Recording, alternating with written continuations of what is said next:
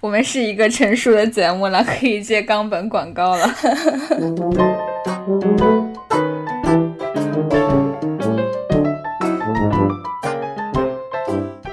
我的话语体系当中，可能就是缺乏一种除了婚姻承诺之外的对爱的表达方式。就是好像当你表达一个人，你说我爱你，爱你，爱你，爱到终极的时候，我还是会，我没有别的话语可以表达了，我还是只能说，我想跟你结婚，或者说想一辈子跟你在一起，但就跟你结婚是差不多的意思嘛，在我们的这个语境下，我们很缺乏除了婚姻之外，亲密关系可以到达的最终极的那种形式的想象。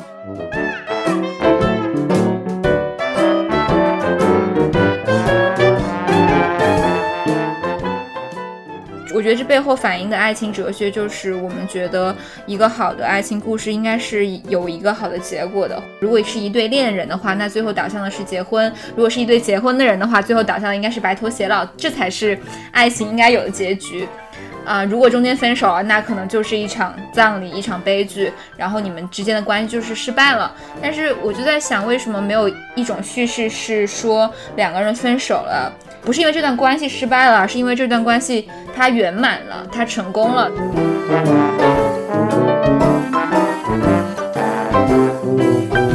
哎，我把我的整个青春都给了你，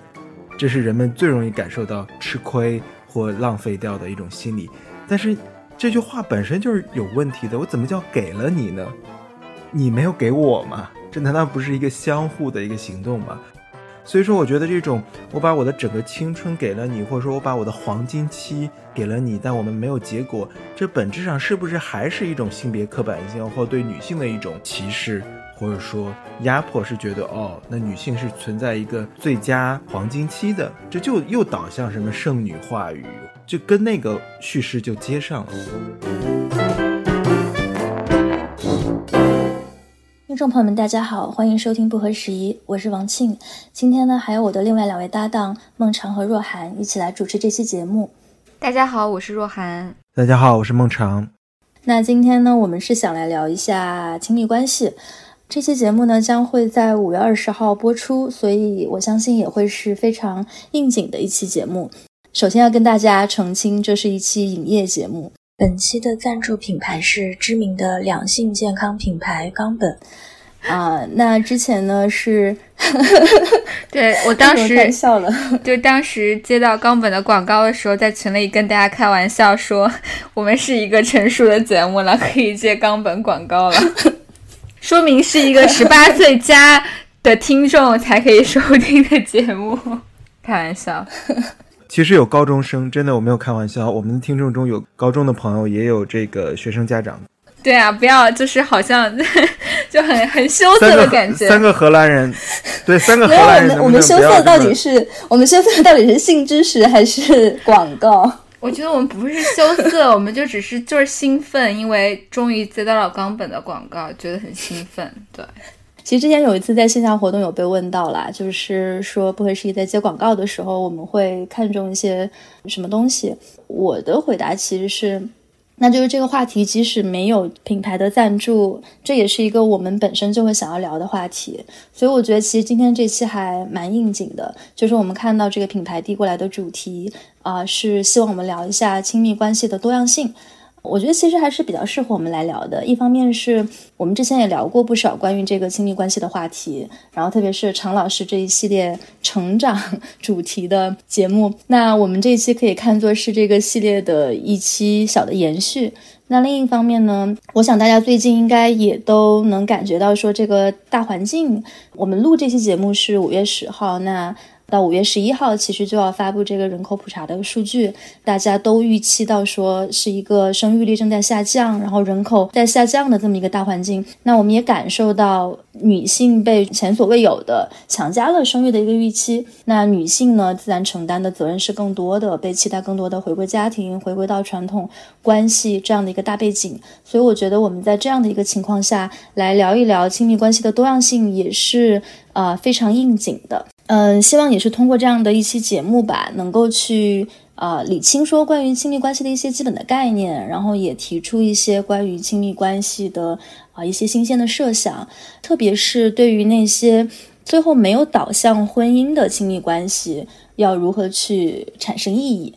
呃，我觉得可以从我们各自对于亲密关系以及呃婚姻的这个想象聊起。那其实最近一个很热门的事件是这个比尔盖茨离婚。他和 Melinda 是结束了二十七年的这个婚姻关系，然后在推特上发布出来，然后当时大家就纷纷叫喊说再也不相信爱情了。那我想这个其实背后也折射出，在我们的这种文化中，在我们的这种范式当中，其实是有不少关于亲密关系或者说这种模范夫妻的一个想象的。所以我想就是先 Q 一下，你们在成长的过程当中。有没有出现过就对于亲密关系和婚姻的一个想象？不管说在这个影视剧当中，还是说你周围人当中，有没有让你觉得是呃某种程度上可以称之为范式的关系？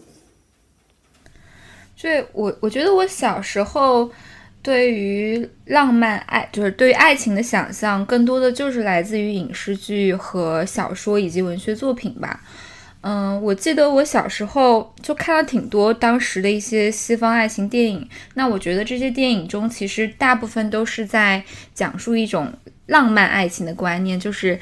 男女主人公见面了之后，然后碰撞出了最大的火花，然后他们是彼此的灵魂伴侣，然后爱到死去活来，天雷地火一般的，就包括。我记得以前看的很经典的一些剧，像《恋恋笔记本》啊，《泰坦尼克号》啊，好像都是这种。就是如果你很爱对方的话，你就得，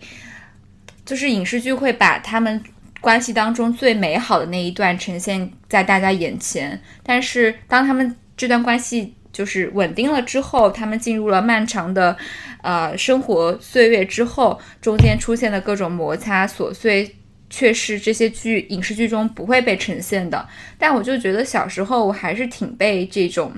关系所影响的。包括我记得就是读小学的时候也很喜欢看三三毛的书嘛，然后，然后他在书里面就会写到很多他跟荷西之间的故事，然后当时也会觉得哦那种爱情是是伟大的，是有趣的，因为他们两个就好像放弃了放弃了全世界，然后在撒哈拉沙漠一个。非常就是远离世界中心的地方啊，只拥有彼此来生活。然后记得当时有个很印象很深刻的桥段是，好像是他们结婚的时候，荷西就去沙漠里，然后什么挖了一个头骨出来吧，给给三毛。然后当时就觉得，哦，爱情就是由这些非常浪漫的瞬间组成的。小时候有这种感觉，但我反而是在成长的过程中一直。没有看到太多成功爱情的范例，因为我是来自一个就是离异家庭，所以我全部的对于爱情的想象就是在虚构的作品当中获得的，在我真正去进入亲密关系之前，对。然后我长大之后就跟很多朋友聊起来，我就会意识到这一点，就是很多女孩她的爱情的想象都是来自于，就更小的时候是童话故事嘛，然后到了我们学生年代，我们看很多呃爱情的影视剧，所以我还蛮好奇，就是男性成长过程中会被灌输怎么样的爱情理念？常老师可以来聊一聊。对，我觉得我觉得挺有意思的一点是，一方面其实咱们之前包括。咱们这个串台的时候也聊过，我们期待看到什么样的影视中的女性角色嘛？然后呃，包括咱们之前也聊过这种影视剧中呈现出来的这些角色也好，或性别性别样本也好，其实我觉得有很很一种就是说，其实影视剧一直在传递一种呃经典的或者说规训的呃亲密关系样本，那就是。男性跟女性分别应该在自己的性别剧本中承担的角色，比如说我我从小时候看的一些，就是男性更多是英雄主义的一种，就是男性去闯世界，然后任何的影视剧中或。比如说枪战片一些中就是英雄配美人，于是男性永远是那个呃面对世界提出挑战、质疑、遭受一系列挫折，但是这时候可能有一个女性待在他身边不离不弃，然后可能对他提供某种情感支持，呃永远的追随你这么一个角色。于是男性其实一直在被塑造一种英雄主义的角色。所以说我小时候其实对于男性跟女性这种亲密关系的理解就是，男性是一个英雄。然后女性是一个又温柔又理解他的一个，但同时又长得很好看的一个一个一个存在。那这其实包括我们小时候都看《还珠格格》，我不知道是不是。我年龄的因素，就是我小时候其实《还珠格格》是一个非常强势的一个文化产品，五阿哥和小燕子，对吧？不管你小燕子多么多么这个无理取闹，然后五阿哥都可以包容你。然后我记得我小时候看到过比较畸形或者说比较非常规的一种亲密关系，好像是我当年看《永不瞑目》，就是陆毅跟那个袁立演的那个角色中间，就他们中间有一些非常非寻常的，就是非偶像剧的这些这些这些互动，然后就有一些非常。扭曲的、任性的一些表达，但通常我觉得影视剧其实就在传达一种样本，就是偶像剧的那种状态，就是呃，更多的时候是让人们进入一种恋爱恋爱脑的状态，就觉得爱情是真正重要的东西。往往我觉得这种恋爱脑是是植入给女性的，对于男性来说，哎，你要去赢得世界，对吧？你赢得世界的同时，你就能赢得爱情，就能赢得这个亲密关系。我觉得在。影视剧中，或者说你看到的、你接触到的这些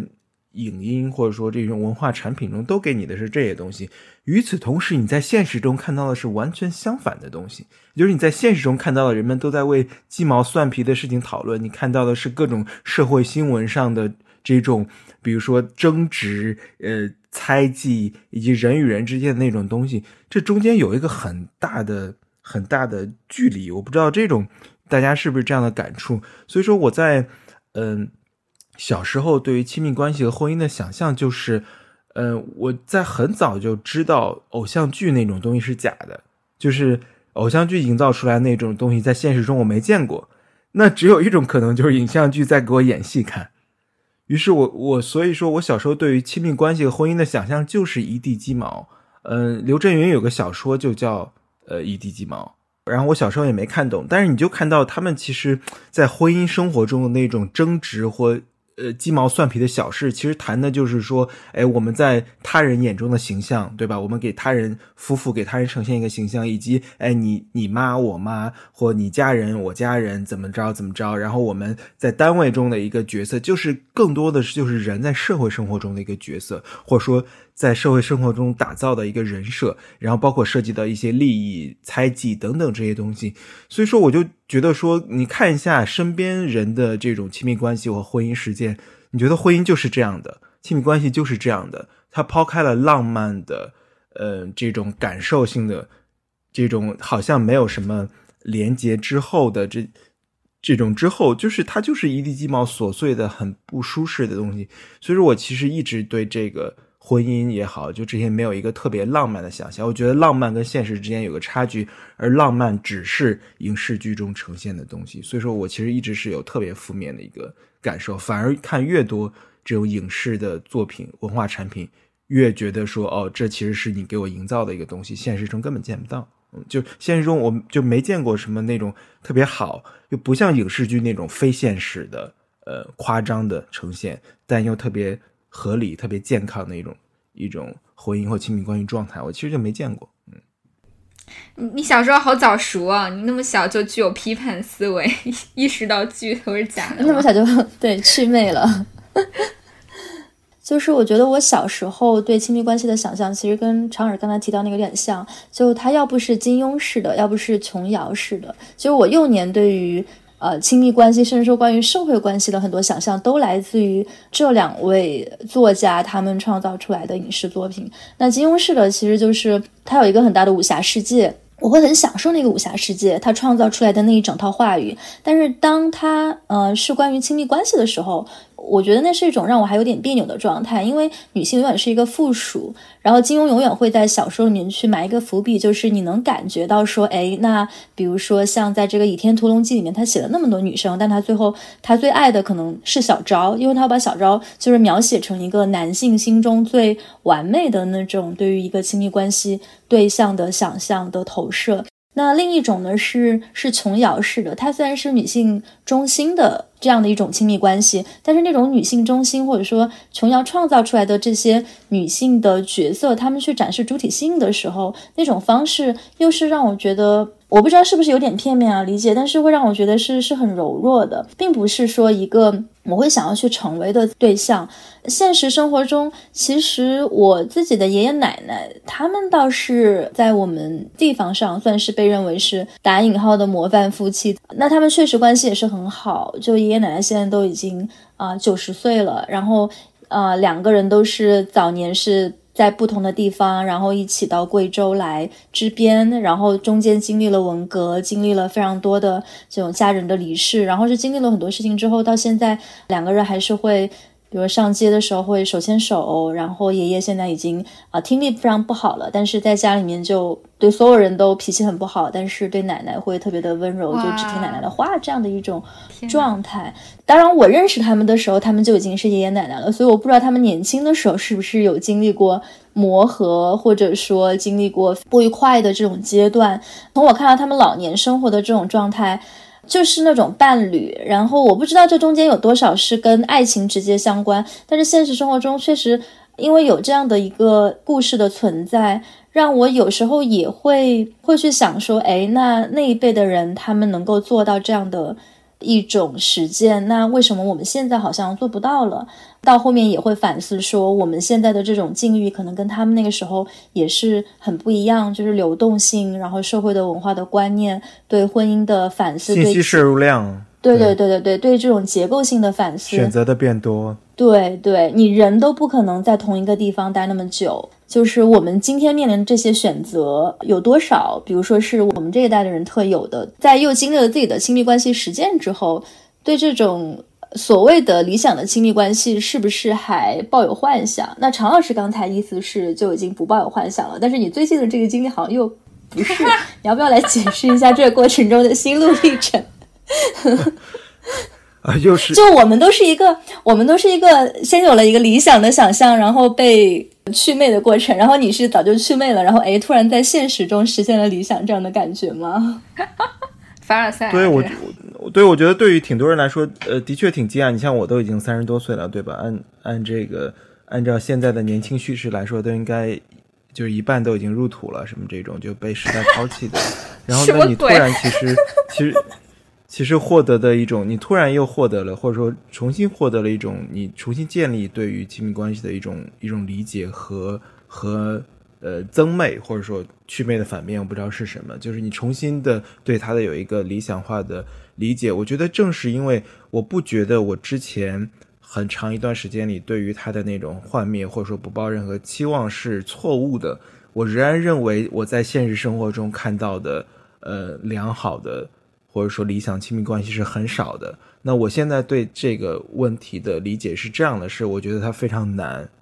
就是我现在，即使我觉得可能我在呃重新认识和理解亲密关系，我仍然认为它是一件非常难的事情，因为人的变化性太强了。就你怎么保证人在一种动态的稳定中呢？或者说一种动态的同步？就一个人自身的变化，你是可以理解的。OK，你外部环境的变化，刚才庆提到流动性、人的成长、人的信息量的增多、选择的增多，同时你还要两个人同时同步，两个人同时对一件事情、对对一些现象和一些生活生活中选择和一些社会生活中的议题的价值判断是同步的，同时你们还同时的在跟着变化一起舞动、一起前进。我觉得这是非常困难的，就他对人的反思和。时刻的敏锐性和自我觉察要求很高，所以说我至今仍然觉得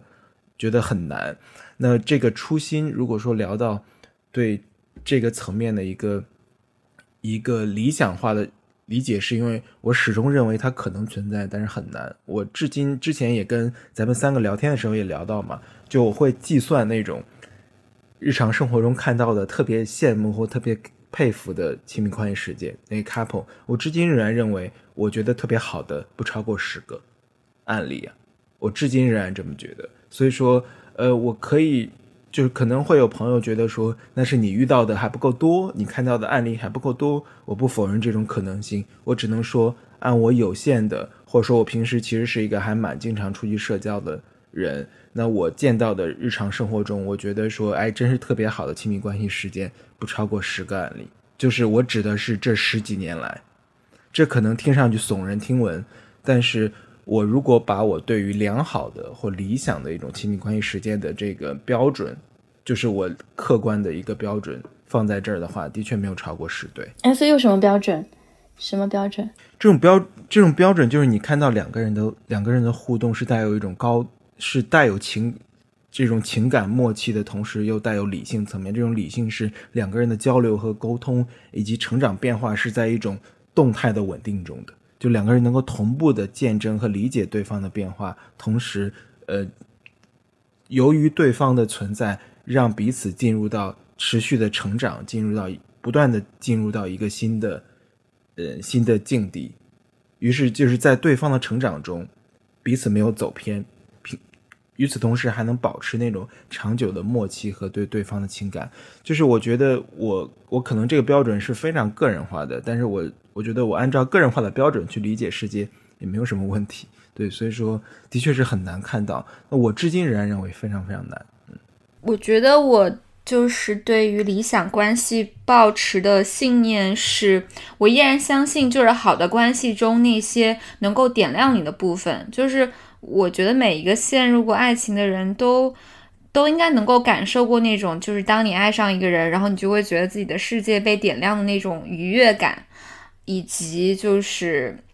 嗯，当你爱上一个人的时候，那种出于本能的，就是思念对方，想不断的跟对方讲话的那样一种冲动，就是我觉得这些部分都还是很美好的。然后，嗯，我也还是觉得这种感觉是是是在大家就是缥缈人生当中的一些亮光，就我依然相信这个事情，但是。嗯，我可能祛魅的，或者是说拥有更多理性的事情，是我意识到你爱上一个人，或者是说 crush 一个人，它可能是一种比较本能的状态。但是如果你要维持一段感情，嗯，让感情持续，是需要很多的智慧和理性的部分的。是，嗯，同意。就比如说，可能就我小时候受到影视剧或者是一些文学作品的影响，让让我。对，让我成为一个浪漫主义的爱情者。那其实我记得我我们在很早一期节目中，我当时常老师有提到一个点，我觉得还挺有意思，就是他他会讲到说，呃，我想跟对方谈论。价值观的部分，想谈论一些理论的部分，我觉得这是两个聪明人应该做的事情。但是，一旦生活回归到需要讨论毛巾放在哪儿、谁来打扫卫生、谁去洗碗这些事情的时候，就会很琐碎。但其实这些事情也是，呃，一段关系相处中，就是每天日常中都需要去面对的事情。但如果，呃，在关系里面，我们永远忽视。忽视这样一种就是两个人共同生活的合作的细节部分，它虽然可能是不美的，但是它也依然是关系中的部分。你是需要去解决它，需要两个人用智慧和理性去处理它的。所以，我发现很多时候大家在关系里面会有一种天然的误解，就是觉得如果对方爱自己，是我找到那个 soul mate 的话，那很多事情是不言自明的，你就是应该天然的懂我。但大家忽略的是，其实两个人因为背景的不同，然后因为嗯经历的不同，其实就算你们在刚开始的时候有很多共同语言，在关系持续的过程中，也是需要大量的沟通和交流的。但可能很多人就会觉得，我既然都已经爱上了你，我们彼此这么了解对方，对吧？就沟通应该省去。然后很多人甚至也不知道怎么沟通，在在当你的关系变得非常的紧密的时候，嗯，所以所以后来我也是在就是关亲就真正的亲密关系实践里面意识到，嗯，就是关系的持续其实需要很多的。很多的智慧的，然后我记得之前我看阿兰·德波顿的一篇文章也是很火的，可能很多人都看过，就是叫你会和错误的人结婚，然后里面有提到一个观点，就是说，其实，在过去的时代，我们拥抱浪漫主义爱，就是。就是我们会通过一些本能的感觉判断我是不是爱对方嘛，比如说我时刻想和他说话，然后我没有办法停止思念他。但其实真正让导向一段成功关系的，可能是我们能不能容忍对方的缺点，就即算是我知道他有这些缺点之后，我还是能够包容他，然后他知道我的缺点也能包容我。然后我们未来如果组建一个家庭，会如何共同养育一个小孩儿？然后我们是否能够共同成长？然后这些点其实反而是在经历了。的亲密关系之后才会去思考的，然后也会意识到他其实在关系里很重要。对，嗯，有趣。我自己有了一些亲密关系的实践之后，啊，我仍然相信亲密关系，就相信爱情，啊，相信它能够对你有一个，就让你的生活感受到了点亮的这么一个瞬间，啊，那我觉得我自己祛魅的是婚姻这件事，就我我没有对亲密关系祛魅，但是我对婚姻是祛魅了，就是我觉得这也是我们传统教育当中可能给我们造成的一种。就是你先天就会背上的一种情绪，或者说你的这种出场设置，就是你觉得说，哎，那两个人在一起，然后确定关系，然后你会经历一些过程，你会有一些亲密的互动，然后你可能订婚结婚啊，好像这是一个自古就如此的一个路径。我们小时候可能也都听过这样的话，就是说不以结婚为目的的关系都是耍流氓。呃，我觉得我在人生中的某一个阶段对这个东西是相信过的，或者说不加批判的去吸收了我的教育给我的这个部分。但是后来我意识到说，那婚姻它其实不光是爱情走到一个过程之后的一种必然的形式。他身上就是有太多附加的东西，大家一方面在说不以结婚为目的的关系都是耍流氓，但大家另外一方面又在告诉你，那婚姻就是爱情的坟墓。这两种思路其实是并行不悖的。我到现在倒也不是说认为就是婚姻就一定是爱情的坟墓，但是我会觉得说，如果你追求的是爱情的话，它可以完全跟婚姻没有关系，就是它可以完全是独立于婚姻而存在的。婚姻这种形式。和爱情这种感情，你应该让它就是各归各的。就如果你在看待婚姻的时候，你就按照一个婚姻的原则去看待它；但如果你在看待爱情的时候，你就按照爱情的这种感情去去享受它。当然，我也意识到说，可能在现实生活中，真的能够这样去操作的人并不会很多，因为如果。在中国这样一个社会生活的话，你以婚姻的形式，就是两个人去结社生活，是有非常高度的便利性的。呃，就且不说像呃生孩子，然后买房这样的事情，哪怕只是租房，你两个人租房租在一起，可能同样的 budget，你能够租到的房子的这个居住条件就会好很多。然后再不用说这个，比如说单身的人士在社会里面可能会遭遇的各种手续上的不便利。当我们就是去。反思说婚姻这种制度的时候，确实是一方面要看到说你不能够不加批判的去接受这个东西，但另一方面可能也是应该看到它在中国社会里面还是有那么一点点合理性存在的，并且可能大多数的人最后你会进入一个就是说婚姻跟爱情是 mix 的一个状态。嗯嗯，对，我不知道常老师你现在还方不方便来讲一下你当年。去 相亲角的 那个故事，就是你你在看到了，就是相亲角的那些把婚姻就是当做一个目的去进行的交友的那样的一个大型的社交的一个场所之后，这件事情对于你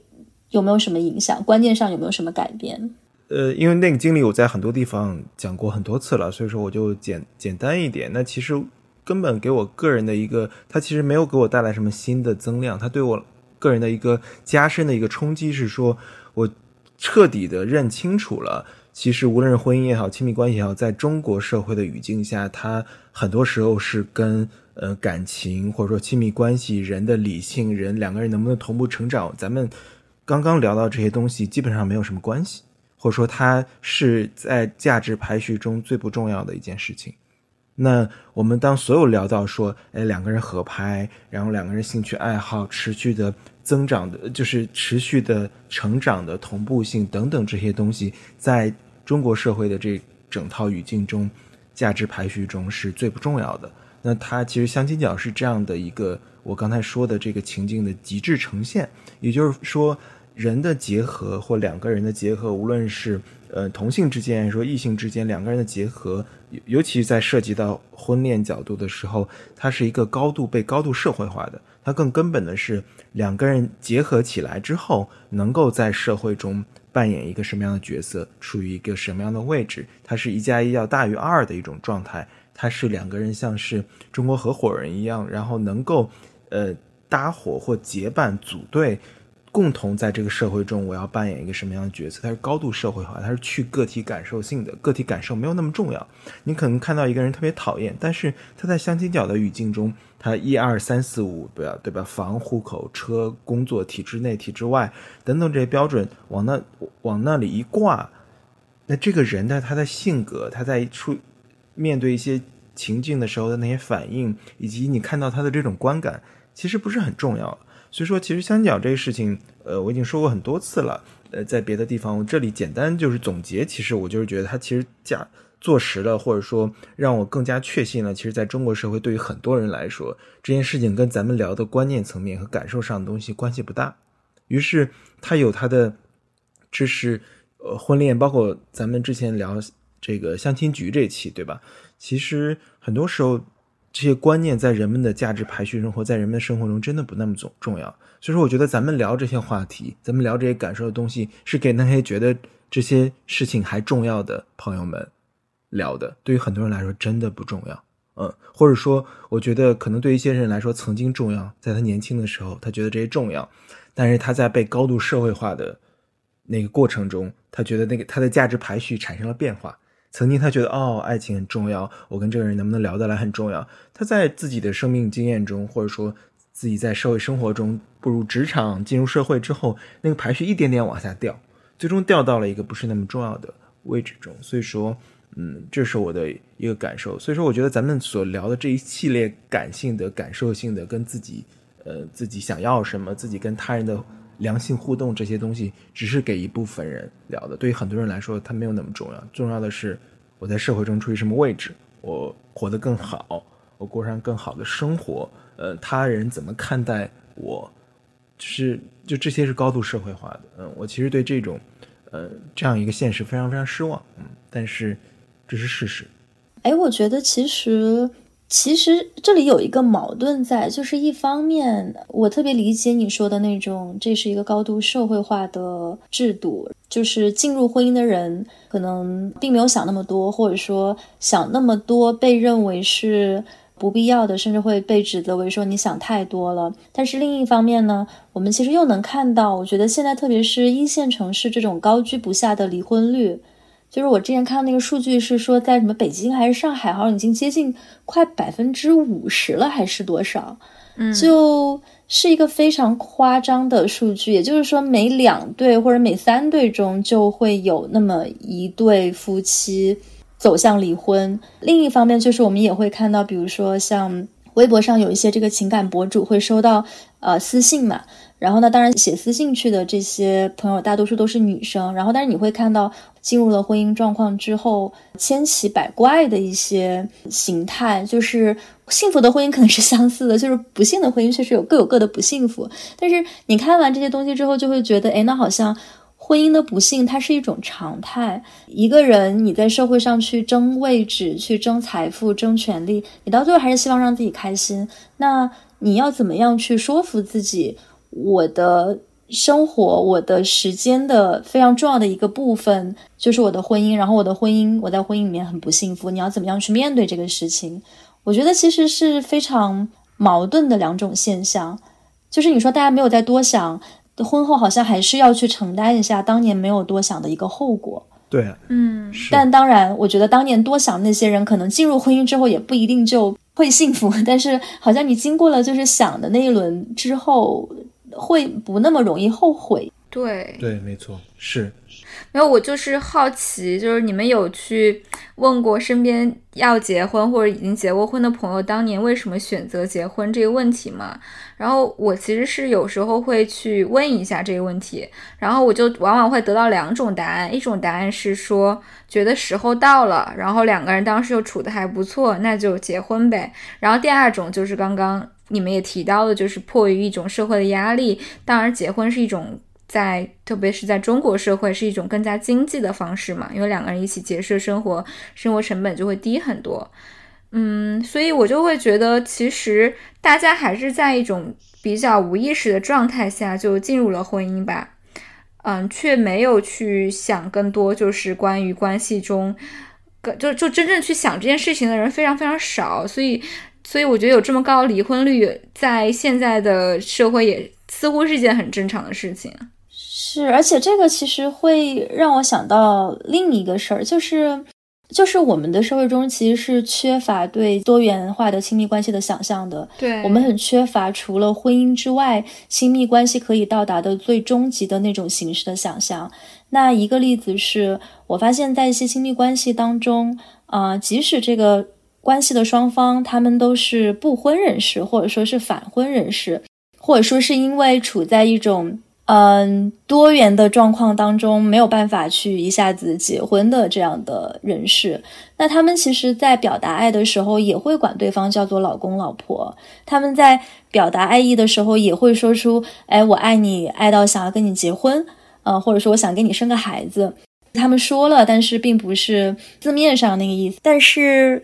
又因为我们的话语体系当中，可能就是缺乏一种除了婚姻承诺之外的对爱的表达方式。就是好像当你表达一个人，你说我爱你，爱你，爱你，爱到终极的时候，我还是会，我没有别的话语可以表达了，我还是只能说我想跟你结婚，或者说想一辈子跟你在一起，但就跟你结婚是差不多的意思嘛，在我们的这个语境下。对。然后那，其实我觉得西方现在可能虽然开始有一些讨论吧，但是其实那个底核，特别是宗教的那个底核还是在那里，所以其实婚姻仍然是非常重要的一种形式。那大家在比如说讲出就是我爱你的时候，可能会。比较谨慎，但是你会用另一些话语去表达。除了就是 I love you，你还能说些什么？一种大家经常会提到的方式，可能也有点现打的一种方式，就是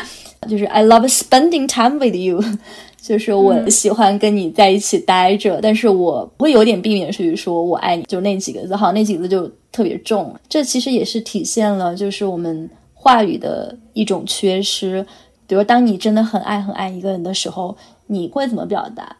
嗯，我觉得，我觉得这个很有很有意思。是你其实刚才提到的那个说，我想跟你呃花更多的时间相处，我觉得那已经是一个很好的很好的表达了。那其实更多的时候，其实细碎的场景中，就你除了我爱你之外，未必经常在一些时刻做出呃就持续的说我爱你，我爱你。那可能时候是些细碎的说，哦，我挺喜欢跟你一起。呃，跑步的，或我挺喜欢跟你一起旅行，就很多时候可能是一个是一个细碎的场景，但说到底都可以回到刚才庆说的这个场景，就是说我喜欢跟你待着，我喜欢把我的时间跟你相处，我觉得这已经是很极致的。那那可能如果出现呃，就像庆刚才说的，我们我们可能在表达这种承诺和爱意的时候的话语体中这种匮乏，可能是因为。在一个，我还是要回到说，在中国这样的呃人的社会身份和社会角色高度重要，以及或者说呃人在社会中的呃表现更加重要的时候，可能我为你做出我在社会生活中的某种妥协、退让和承诺是最根本的，也就是说，它是最高级，就是这是我能为你做的最高级，就是我把我在社会生活中的某种角色跟你做一个。呃，划分或跟你做一个合体，跟你做一个承诺，这已经是最高级了。但可能如果我们退出来、跳出来，在非常个人感受性的一个场景中，那我愿意跟你一起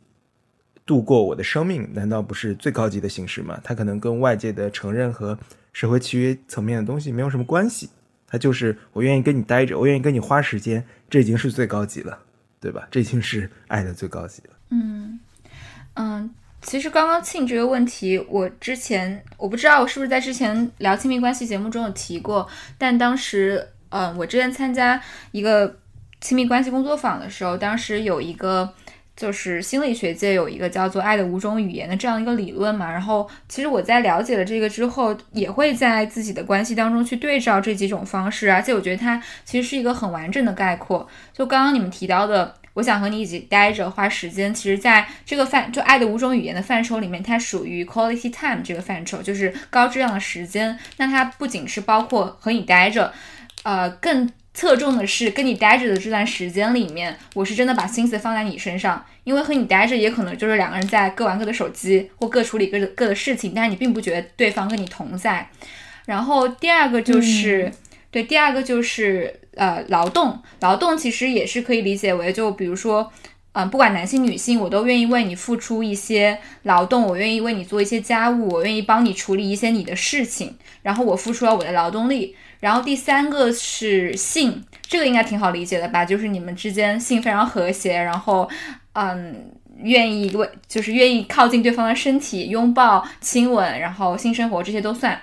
然后第四个是礼物，礼物就是愿意为对方买东西嘛，然后这个这个也很直接。然后最后一个其实是我特别想提的，就是叫肯定的言辞，因为这个是我之前意识到，就是在我自己成长过程中或我的文化当中，其实我自己没有办法做得很好的，因为我发现当我进入一段关系，然后大家比较 close 的时候，就还蛮容易就是呃会忽略去赞美对方，然后会。变得比较的命，或者是说要求比较高，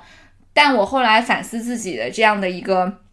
表述的时候，会发现其实是因为我小时候的成长环境当中，父母其实很少肯定你。比如说，我之前跟大家开跟朋友开玩笑，就是说我其实好像从小到大，我妈也没有夸夸过我长得好看，然后也没有因为我在就是学业上取得了不错的成绩而大肆的夸赞我，他们永远会说下次可以继续努力。所以这。这样子的一种方式，好像就自然而然的被我带到了我亲密关系中，直到就是我在在某一次相处的过程中意识到，就对方给我的 feedback 是为什么，就是你不能够给我一些肯定的话语，而总是用一些非常就是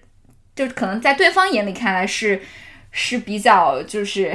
就 就如果你是爱他的人，不会这么去去评评价的。然后我才意识到，其实这个是需要学习的。然后可能在我们自己的成长环境中，我们很容易忽视这一点。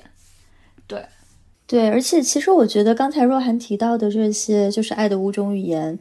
它是一种就是任何亲密关系都可以去实践的方法。就甚至不光是说男女朋友这种亲密关系，甚至你跟你的朋友，你跟你的啊父母啊，当然可能要排除掉性的那个部分啊。但是，对，但是我觉得这个 突然发现了一个漏洞，就是。我想说的是，这种就是你去跟周围人去相处、去经营关系的这么一种能力，它本身是一种修行，然后它本身是一种艺术。我们之前节目里面也无数次的 cue 到，经历的这个过程，它其实并不会因为说。我最后是不是真的跟这个人结了婚而有所区别？就是哪怕你跟这个人最后没有走向婚姻，最后因为种种主观或者客观的原因没有走到那一步，那这个过程它其实本身也是是非常有意义的。但我觉得我们当下的文化其实对于这种意义有一种非常苛刻的要求。比如一个女生，她从二十岁开始跟一个男人在一起，然后十年，三十岁的时候最后没有结婚，分手了。那大家会觉得，哦，这个女生好亏哦，因为你人生中最美好的十年给了这个人，但是最后没有结果。但是我觉得，其实这个过程你一定会收获很多，就是除了最终那个婚姻目的之外的别的东西，以至于说你在三十岁的时候，你仍然有勇气去分手。那说明这一路上你其实还是有成长的，那就包括像最近大家在讨论说比尔盖茨跟韦琳达的这个婚姻，那他们二十七年之后离了婚，这段二十七年的关系有没有意义？那我觉得在他们的这个 case 里面，大家是比较能够容易去理解说，哦，那当然有意义，因为他们生育了孩子，然后他们把微软搞得这么大，然后他们建立了一个非常了不起的公益的基金会，帮助了很多人，他们可能彼此也成长成了更好的人。那如果是一般的这种婚姻呢？那如果是一般的这种中产的，或者说比中产还要低的这种非常普通的中年夫妇，他们在呃孩子成年之后结婚了二三十年之后决定离婚，我还是能想象到社会对于这个女性，特别是那个时候去离异的那个女性，会抱有一种同情的目光，会觉得哎，你现在已经步入老年了，你为什么要折腾？不能这样一直下去吗？你为什么要从这么一个看起来很光鲜的一个？体制当中去跳出来，就是大家会过多的把这种你是不是幸福，或者说社会看起来是不是幸福，跟你的是否现在处在一个结婚的状态去进行绑定。嗯嗯，对，刚刚静说的时候，我也想到说，的确，我身边也有些朋友，他们可能未必是在一起十年，可能比如说，哎，你从二十五岁在一起，在一起了六七年，那可能在这时候，大家通常。世俗意义上来说，那你在一起这么久，肯定就要结婚了吧？或者说，那如果没有结婚，嗯，举例说两个人分手的时候是三十二岁，我这里就随便举例啊。那可能通常大家的确是在世俗意义上会说，哦，这个女生分手的时候已经三十二岁了，跟这个在一起七年的男朋友没有结果，就它是一种高度结果导向。那什么结果呢？那不就是进入世俗意义上的稳定的和不可动摇？但人们不会想的是，结婚了也能离，对吧？也会有可能离婚的可能。如果两个人真的没有办法继续下去的话。但是，我想，除了外界认为说，哎，一个女生三十二岁的跟时候跟一个在一起七年的男朋友结婚这件事情，令人很惊悚，觉得说，天呐，那你怎么办？三十二岁是不是没有那么容易找到伴侣了？我觉得也很重要的一点是，这个女生自己怎么想，就是或者说这个男性自己怎么想，他是不是觉得我在三十二岁的时候跟一个在一起七年的伴侣分开？呃，没有关系，因为我的感受更重要。我这七年不是说我浪费掉了，而是说我们经历过、走过了一段路程，然后我们也努力过。那在最终可能这个没有导向一个结果，但人生不是线性的，就是你二十五岁到三十二岁的这段相处这段生命，不是为了你三十五岁达到一种某种状态的铺垫。你的每一天都是实打实的过的，你开心或不开心都是真实的。所以说，我觉得很重要的也是每个个体怎么去理解，因为我们在影视剧中经常受到一种洗脑，就是说，哎，我把我的整个青春都给了你，嗯，对吧？这是人们最容易感受到吃亏或浪费掉的一种心理。但是这句话本身就是有问题的，我怎么叫给了你呢？你没有给我吗？这难道不是一个相互的一个行动吗？所以说，我觉得这种我把我的整个青春给了你，或者说我把我的黄金期给了你，但我们没有结果，这本质上是不是还是一种性别刻板印象或对女性的一种一种呃一种歧视，或者说压迫？是觉得哦，那女性是存在一个最佳呃黄金期的，或者说存在一个什么最佳期限的？那可能过了某种年龄，这就又导向什么剩女话语，或者说女性过了某种年龄就失去了某种呃最优、最值得呃被 trade 去 trade off 的那种价值了。我觉得就跟那个叙事就接上了。我觉得所以说这是一整套的东西。我觉得真正重要的，因为外界一定会说，一定会说啊，你们经历了一些努力。这这不只是可能亲密关系，可能也是 date，对吧？也可能是在 dating culture 中，在这个约会中，人们会说：“哎，你们经过了一些努力，你好像费了一些时间，没有什么结果，于是时间被浪费了，精力被浪费了，青春被消耗了。”就这本质背后是一种特别不好的结果导向和功利导向的东西。它其实，它其实否认了人在相处过程中，人在。度过自己的生命过程中，非结果、非导向性的东西，就是每一天都是真实的，每一个当下是真实的，是本质上否定了这样的存在。我个人觉得，我就是觉得大家把分手或者是离婚这件事情，还是看成了一场悲剧吧。就但我们的社会当中很少去 celebrate 一场分手，比如说，嗯，在日常生活中，如果你身边有朋友失恋了或者离婚了，大家第一反应都还是去安慰这个失恋的朋友嘛，嗯。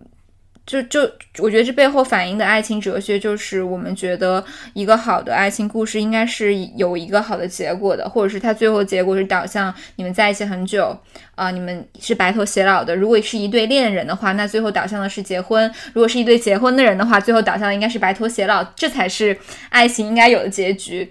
啊，如果中间分手了，那可能就是一场葬礼，一场悲剧。然后双方可能在这个过程中会产生很多敌意，然后你们之间的关系就是失败了。但是我就在想，为什么没有一种叙事是说两个人分手了，啊，不是因为他们两个，不是因为这段关系失败了，而是因为这段关系它圆满了，它成功了，所以他们分开了。就好像比尔盖茨和梅琳达一样，我觉得是因为在他们的。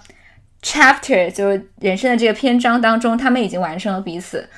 然后可能就是就是像 Bill Gates 他自己在 Twitter 上说的一样，他们之前有过很多的共同成长，也建立了很棒的 foundation，养育了很棒的儿女，那他们的 chapter 就完成了呀。所以他们的他们的分开不就是一场应该被 celebrate 的事情嘛？但是很少有人会这么去想，然后包括我们的社交网络在看待这样一对。就是伉俪的分分分离的时候，也都还是在想说，为什么一把年纪了还要离婚，也觉得不太能理解。对我觉得本质上是因为大家还是把分手理解成为一场悲剧吧。对，而且我觉得这里面也涉及到一个，就是说对于人生的不同阶段，你应该怎么样去看待的问题。就大家好像会觉得说，嗯，就是人生可能是一场接一场的冲刺。上高中的时候，我说，哎，那我考上大学之后就从此就幸福了。然后我谈恋爱的时候想，啊，那我只要冲进那个结婚的那个殿堂，我就幸福了。就仿佛那个是一个终点。但是对于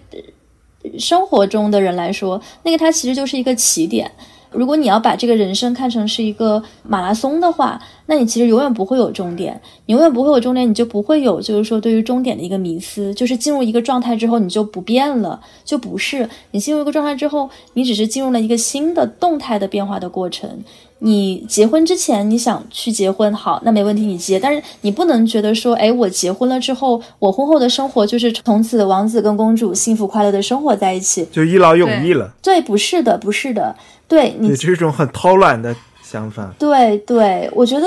其实这种想法，你要说在我们的上一代或者上上代有这种想法，也许某种程度上还可以理解，因为你确实会在某个时间段你就 settle 了。你大学毕业之后，国家给你分配一个工作，然后你可能会在这个岗位上干三十年、四十年，然后干到退休。这一辈子就是最大的这个活动半径就是去省城出个差，最多可能去北京旅趟游。但是你不会涉及到说那种你要呃每隔几年就搬个家，然后甚至都不是在一个国家，甚至都不是在同一个大洲。然后你会遇到不同的人，然后你每隔几年其实就又是一场新的比赛。你并不是说。就处在一个状态当中，然后永远的这样静止下去。我觉得，当你把时间的维度拉长了之后，你会发现，其实你前一段的这个经历，它能留给你现在这段经历的最大的遗产，并不是说你是不是结婚这么一个结果，而是说你在前一段经历当中去锻炼出的这些。历练你学习到的跟人相处的艺术，处理各种社会关系，然后去处理跟人的矛盾，去怎么处理人的情感的变化，然后怎么样去对一个人好，怎么样去对一个人表达我爱你，然后怎么样去处理啊心情不好的时候，彼此要怎么相互支撑着去走过，然后同时又给对方边界，给对方空间。我觉得是这样的一种技术或者说艺术，它。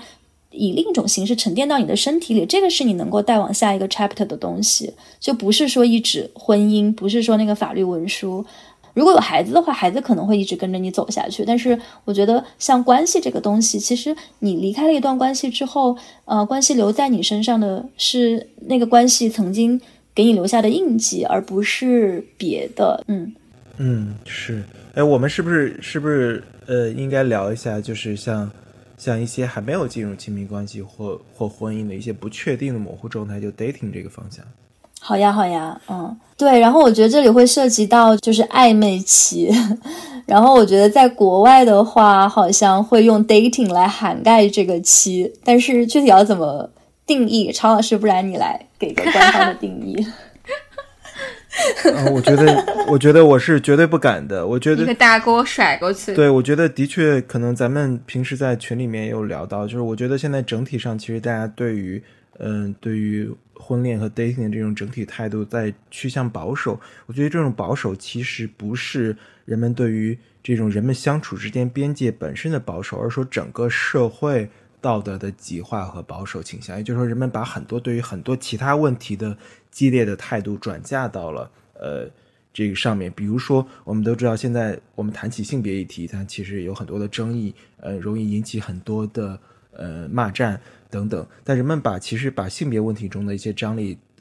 去拿来审视到这种这种呃异性之间的相处，或者说甚至在。呃，这种暧昧期就是感情的不确定期。那拿拿到这个来看的时候，我觉得会出现非常非常复杂的和保守的倾向。那这不是说我们呃，或者说，我觉得我对这个其实最近的这种观察，我觉得是非常非常悲观的。我觉得其实人们是把所有的问题一锅炖了。比如说，咱们其实，在之前的节目中也聊到过，我们对于不同的状态、不同的情境的厘清，但现在好像是，嗯，由于现在的这种公共舆论中，其实没有一种说理的文化能够把一些不同的阶段和厘清了。比如说，我觉得我们在现在的这种呃舆论舆论的这种泛道德化的情境下，我们还可以讨论 dating 文化吗？还可以有？这样的什么约会软件的讨论嘛，还可以有美剧中经常在讨论的什么 friends with benefit 就这样的讨论吗？我觉得是可疑的，就是好像是是不是这样的？呃，本身是处于一种，比如说我们当我们说到 dating culture，它其实默认的是每一个参与者是一个平等的主体，他有对自身行动的完全的掌控权和决断力。那在这样的情境中，他可以选择试探，呃，这种磨合以及退出，对吧？于是他是每个人都是自由的。但是好像，当我们把这样的情境，我们其实之前也聊过很多次的这样的情境。对接上，现在人们说，哎，我跟这个人的接触中有一种被 PUA、被感情利用的一种倾向。那我们怎么把这样厘清呢？我个人觉得其实是可以厘清的，可以具体的案例可以厘清的。但是好像现在已经很难厘清了。我不知道你们是不是有这样的感受？因为好像现在，呃呃，性别话语中的一些张力，当它进入情感领域中间，其实是一锅炖了。嗯我觉得其实这件事情还挺矛盾的，就是，呃，一方面是常儿提的那种，就是在舆论舆论环境当中的保守，但与此同时，我觉得随着就是在我们的现实世界当中，或者是我们现实生活当中，随着技术的发展。以及就是各种性观念的普及，我觉得反而应该是 dating 文化更加盛行的一个年代，因为你可以理解，在宗教保守的年代，或者说以前没有发明避孕套年代，大家对于性这件事情很保守，或者是对于 dating 的时候两性交往之间的这种严谨，它是有一个背后的因素嘛？因为女性她的生理结构决定着她可能不能在性方面过于开放，她会需要承担风险。但其实，在我们当下的这个时代，我觉得女性已经完全可以在 dating 的文化当中去，呃，enjoy 这件事情啊，不管是情感上的交互，还是说你们在没有确定关系之前性的交互，因为我们现在有了很好的保护自己的措施嘛，然后女性也也有很多性观念知识的增长，所以就是反而，但是反而在这样的情况下，感觉整个环境反而变得保守了，是我自己觉得一个非常非常矛盾的地方。因为我我觉得就是早早年间朋友们之间开玩笑的时候，还还会提到说，那 dating 的时候当然要先睡一下了，因为这个人都不好睡的话，还有什么好谈的呢？对吧？就我觉得这个在哎，对我觉得我觉得这句话这句常识现在我都不敢说了。我作为身为男性，已经没有办法做对，我觉得这是一个常，这是一个说出来没有问题。你现在自我审查好，你现在自我审查好严重啊！我我觉得这曾经是一种。大家的共识吧，就是对啊，一个人都不好睡的话，你还有什么好？因为因为感情中，如果我们刚刚把那些所有聊的，就是就是简化一下的话，那一段情感很很很很就是好的情感，那它包当然包括了性，然后包括了情感，包括了那些艺术，但是艺术和情感都很难嘛，性是最简单的，然后最简单的都达不到，那你还怎么去达到更复杂的东西嘛？所以。所以，而且我们又有冈本这样的品牌，可以就是保护我们彼此，对吧？那你当然要先去实践一下。每次若涵都是很用力的 Q 客户。哎，没有啦，就我我就是觉得说到这里，就是可以说一下这件事情。然后，但但反而现在大家不去提这个事儿，我觉得我觉得还挺奇怪的。对，大家是不是就是只是不提了？大家还是继续做。对啊，对，实践过程中应该。大家实践的时候还是 same shit，然后但是在话语中极尽的保守。对我觉得这是非常搞笑的一种一种现状，就是你会发现所有的研究行业的都在说，呃，dating dating app 的火爆，然后都市年轻人要寻找自己情感的一种表达和跟呃这种他人的一种一种亲密的连接，这种无论是通过约会还是通过。呃，社交网络的连接，还是通过约会软件的连接，还是说通过就是社交生活的一种连接？与此同时，在网络舆论中的这种这种高度的保守化，说，哎，你们居然还试探，你们居然还就是两个人都一起吃饭了，对吧？两个人都一起这个发发生性行为了，居然还不是这个亲密关系状态吗？还不是婚姻状态吗？我觉得当年这个什么不以结婚为目的的这种什么。恋爱都是耍流氓，其实，在当代有了一个新的情景，就是人们觉得说，不以这种亲密关系或不以婚姻为目的的接触都是耍流氓。我觉得这可能是一个，但是我觉得这是非常值得警惕的，就是说，我们这些极这些极端的话语中，其实是在消灭模糊空间，而模糊空间不是我们创造出来的，而那就是人的一部分。如果我们消灭掉模糊的、不确定的和可能没有结果的这些空间，就是在否定人性中有模糊和不确定以及试探的元素和成分，其实是反人性的。而反人性带来的后果，无论在历史上还是说任何领域中，我们都知道它意味着什么。因为它，我们不是说我们要呃打倒或者说否决掉一种制度，或者说一种可能的。不好的现象，我们是在跟自身的本能作战。对我觉得这其实是糟糕的。人性中就有我不确定，我不知道，我可能今天往前探一步，今天往后探一步。我可能今天想着，哎，A A 的这个方案可能可行，明天觉得说，哦，A 又不可行，我又推翻了。人就是在这样的进一步退两步的不确定中、了解中、纠缠中，嗯。一天天生活的，所以说我们不能消灭掉灰色和模糊地带。但是我个人对这个非常悲观，我觉得我们可能正在迎来一个消灭不确定性和模糊地带的舆论环境。嗯，我觉得是，我觉得是非常糟糕的。说到这里，我也挺想问你们一个，就是我真诚的请教一种情境，因为是前前两天一个上过咱们节目的嘉宾，也是一个朋友来请教的，是也是有感于最近这种非常。极化的舆论环境吧，就是说，当我们其实，在聊到这些模糊和不确定的暧昧期的时候，因为大家很多朋友还是单身嘛，这暧昧期的时候，尤其是考虑到现在有的这种性别之间的张力的情况，就好像拥有一种，呃，就是好像万事都是 PUA 的一种舆论环境中，你怎么能确定，当双方其实处于一种试探和不确定的呃 dating，或者说就是咱们。咱们在今天聊的一种暧昧期的状态下，然后可能经过试探和这种磨合之后，发现哎没有再往前走一步，于是这时候就往后退了一步，呃，就这这个这个交互和关系就结束了。那这时候可能双方对于这个关系有不同的阐释和理解，于是这可能有一方说哦，我在这个试探和磨合中间遭遭受到了伤害，我觉得非常不平，或者说。咱们刚才聊到，说我浪费了我的时间，浪费了我的生命，或者说，哎，我我其实对这个事情有不同理解，我被欺骗了。那这时候这个阐释，就是怎么主持正义呢？就我们如何理解这样一种双方不同的理解呢？怎么在其中把正义的维度理清楚，把道理理清楚的同时，又保留了对个体的选择的并和边界的尊重呢？就是该怎么理解？我觉得尤其对于现在男性来说有很多困惑。其实，嗯，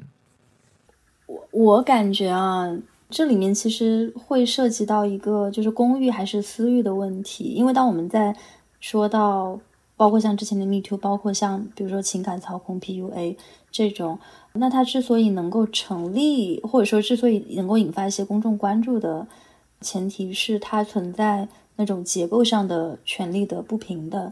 如果抛除掉公共的一个面向，只看私域的话，那我觉得这个事情其实真的很难讲。因为如果是在公共讨论当中，你能够很快的就看出，那他是不是有权利关系？那老师跟学生是有权利关系的，大 V 跟粉丝之间也是有权利关系的，上级跟下属之间是有权利关系的，就这些比较容易辨别。但我理解理解刚才你问的那个语境，其实更是说在一种。可能权力关系没有那么明显，并且它可能都不太具有公共性的这种私人的交往当中，你这个边界应该画在哪里？我觉得这个边界很难画。你在任何一个关系中，你的边界和底线可能都会有所不同。一个比较经典的场景就是，那作为一个男性，你对面是一个女权主义者的时候，你要不要掏钱请他吃饭？这其实是一个我觉得还蛮因人而异的。那在私人生活的这个领域当中，其实我们但凡经历过亲密关系，但凡是经历过跟人打交道的这个过程，跟人亲密相处这个过程的人都不难明白，就是其实很少有非黑即白的事。当它落实到一个具体语境当中的时候，它就是非常复杂的，并且两个人的交往当中。哪怕比如说一方可能属于这种家世特别好，然后各方面条件都更好的霸道总裁，然后另一方是属于就是各种条件都很一般，在社会的这个层面上是完全是处于弱势的这么一个人。那在亲密关系当中，前者未必其实就一定是权力的上位者，所以他并不一定总是跟这种权力的不对等，这种结构上的权利的不对等成正比。我觉得，如果就是这个东西它一直保持在这个私域当中的话，这种 nuance 这种微妙是很好理解的。但如果它一旦被放到这个公寓里面去用放大镜检视的话，就会变得很模糊。所以答案其实是，我觉得我不太知道 要怎么去。但我觉得刚刚那个回答挺好的。对，就看你这个问题是最后进入了公共领域的讨论还是私域吧。嗯，那个至于关系值不值得这件事情，如果 两个人就是有共识的话，那那那其实别人也没法说什么嘛。就跟我们刚刚去聊的那个也也很相似。然后如果一个人他的意识就是被一种主流的观念。观念所裹挟的话，那那可能作为一个女性，即使你们这段在在这段关系中有很多快乐的瞬间，她也还是可能把最终这关系的结束定义为一种失败，定义为一种青春的丧失啊。那这个是没有办法的，只能让她听这期节目了。对，并且我觉得其实也会有一种声音，就是说，就刚刚常常提到的这种，就是这种灰色地带、这种模糊地带和这种暧昧的空间。我觉得一个社会，它最后它的这个弹性到底有多大？其实或者说这个社会它到底有多宽容，其实就取决于这些灰色空间。你要怎么样去定义说一件事情它到底是公寓还是私域？那公寓的范畴内，我们要有法律的规范，我觉得这个没有什么好说的。但是这个私域的范围内发生的东西，是不是我们应该每个人都去形成一套统一的这个道德判断？我个人其实是不太赞成的，我是不太赞成这种。比较泛道德的话的一个倾向的，就不是所有事情都应该去被别人检视，特别是放在你私域内的一些事情。对这个讨论，可能某种程度上跟之前的 Me Too 讨论会有点类似啦，就是说，那我们现在会不会就是又陷在一个说我们被固有的。知识已经禁锢太久，然后已经毒害太久，还没有自知的一个状态。我觉得比较清晰的一个原则，即使是私人跟私人的交往中，那一定是 no means no。在有身体接触之前，你需要问一个 consent，你需要获得对方的同意。对，然后就是如果是 no 的话，那就是 no。我觉得这个这一点倒是不应是公寓还是私域有所区别，但是。在身体接触之外的这些更广泛的两个人的交往、言语的这种社会的，然后情感的交往，我倒是没有想到一个像 no means no，比如说情感劳动，对吧？谁多做了一些情感劳动，对对对对，多做着付出。而且我我就想补充一点吧，我觉得刚刚庆说那个，嗯，就是在两性关系的交往当中，这些灰色地带。啊，我觉得在传统的交互过程当中，其实你不会觉得这这个中间也受到了很多性就是性别观念的影响嘛。比如说，我觉得以前就是女生大多数还是会被教育说啊，你应该欲拒还迎，就是更。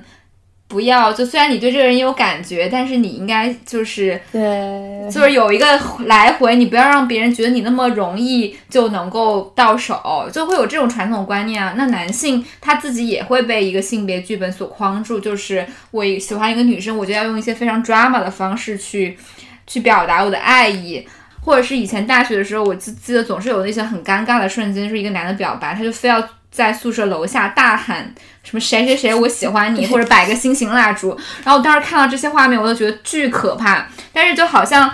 就就就我就觉得回归到最简单的两性相处的过程中，我就觉得大家。还是被一些固有的思维框住了吧？但其实有时候我们只是真诚的去交往，就是当你喜欢一个人的时候，就真诚的表达，然后用一种最朴素的人和人之间的关心的方式去去互动。我觉得可能也也会让事情变得简单很多。对对，我觉得如果真的要说有什么建议的话，我觉得就是提高共情力吧。嗯，就是提高说你对对方感受的感受能力。那对方如果觉得冒犯了，你应该有这个能力去感受到，说他这个时候已经感到冒犯了。然后，如果对方感到很开心，感到觉得说能够更进一步，你也能够接收到这个信号，就不至于说出现两边对于彼此的信号出现太大的误解。又回到性别角色上来，我觉得这个也许是男生确实应该去花更多功夫来做的一件事情。对，那其实我们今天也聊了这么多，觉得最后一个问题吧，就是，呃，在你们看来，这种没有最终导向结婚的亲密关系，它有没有意义，或者说它应该如何产生意义？如果说我们要问没有导向结果的这种实践和这种模糊期有什么意义的话，其实就就是在问我们日常没有取得呃取得根本成就或节点性成就的一天天有什么意义吧？就是活着有什么意义？就是我们的每天日常有什么意义？因为我们可能想起生命中的一些成就和重要节点，是想到说，哦，我获奖的一刻，或者说我拿到某种呃奖状的时候，得到升职的时刻，或者说啊，我的这种公司上市的时刻等等。就是如果我们把人生只以这样节点来划分，除了那天之外的每一天都不重要，都是为了抵达那个 achievement 的时刻的话，那的确。我们生命中除了那些节点之外，每一天都没有意义。所以说，我觉得可能要要从这个思维的角度去考虑，说那没有导向最终的一个结果、一个承诺、一个一个固定的状态的实践，这样一种呃模糊期有什么意义？那就是你活着的意义啊！你在模糊期的一天，你不也自己要面对人生中的一些状况？你要你要做喜欢做的事情，你要。你要吃喜欢吃的食物，你要做做通过自己的工作，通过自己的创作创造去感受到某种呃意义感。那与此同时，你还跟他人有接触，你跟朋友接触，跟跟家人有接触，那你还跟一个呃不确定你会跟他走向何方的一个人有一些亲密的接触。那人活着不就是在这样一种种关系、一种种存在的状态中往前走吗？那如果这样的交互、这样的接触没有意义的话，那我觉得人们应该真正怀疑的是，活着的每一天是不是有意义的？因为他好像都没有导向一个结果。你今天拼命的画画，拼命的写作，可能也有一天你的画作和小说不会被出版。那你这样的实践有意义吗？我觉得可能这个问题应该抛给所有人。嗯嗯，因为这个问题就是